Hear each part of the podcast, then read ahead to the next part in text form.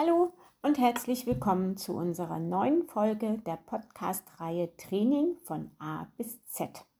Mein Name ist Ina Wollmann und nachdem ihr in der letzten Folge etwas über E wie Entspannung gehört habt, kommen hier wichtige Informationen zum Thema F wie Faszientraining. Faszientraining ist ja seit einigen Jahren in aller Munde. Früher wurden die Faszien nur als Muskelhülle oder lapidar als Bindegewebe abgetan und ja eigentlich nicht weiter beachtet. Nun hat man viel geforscht und viele, viele interessante Fakten zu den Faszien herausgefunden.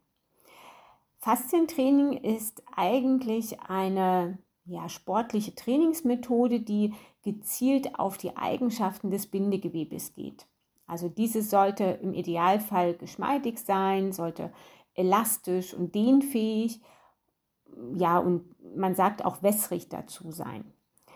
Meist sind die Faszien weißlich bis transparent, bestehen aus sogenannten Kollagenfasern und ganz viel Wasser. Damit man sich das vorstellen kann, hm, vergleicht man das Gewebe häufig mit der Haut, die so um Fleisch herum liegt, die man nicht so gut schneiden kann. Ähm, das ist eigentlich ein sehr gutes Bild, denn genau das sind die Faszien und die gibt es eben auch bei Menschen.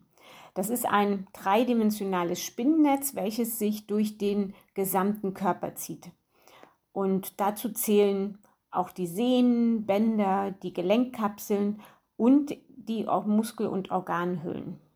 Also alles ist miteinander verbunden und somit sagt man auch, dass es eigentlich auch nur eine Faszie im Körper gibt.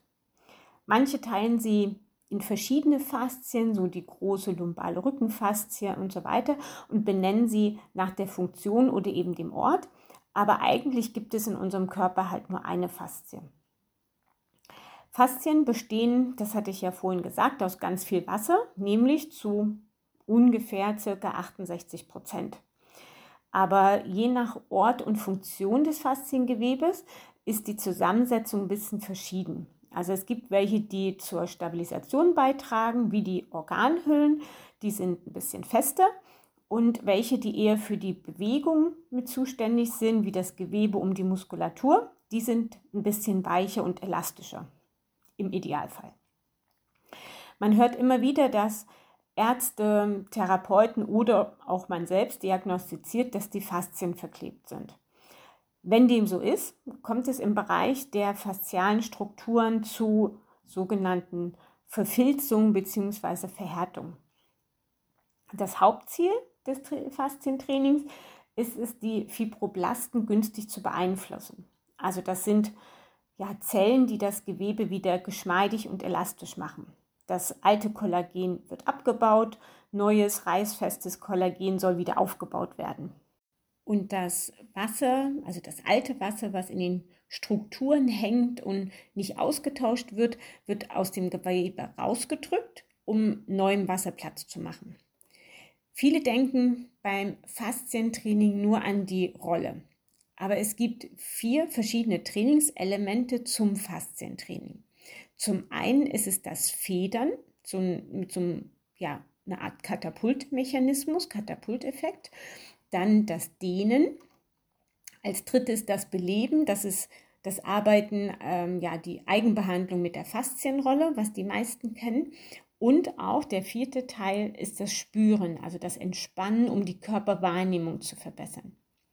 Diese vier Trainingsmethoden sind nicht ganz neu, aber in den letzten Jahren hat man einfach viele Erkenntnisse gewonnen, was Faszien sind, wie oft sie ursächlich für Schmerzen verantwortlich sind und wie man diese eben in vielfältiger Weise trainieren kann. Denn Faszien brauchen Bewegung. Durch den erhöhten Nährstoffaustausch und die Bewegungswärme werden die Faszien gleitfähiger und beweglicher.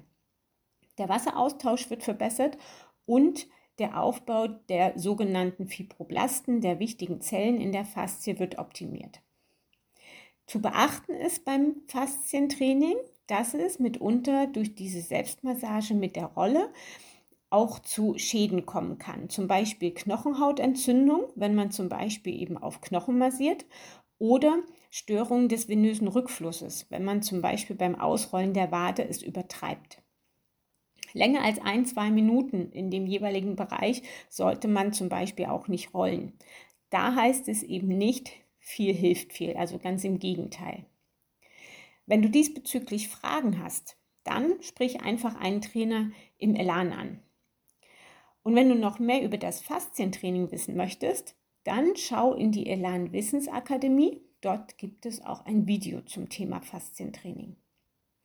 So, dann bleibt mir zum Schluss nur, euch viel Spaß beim nächsten Training zu wünschen. Trainiert eure Faszien, die halten euch zusammen.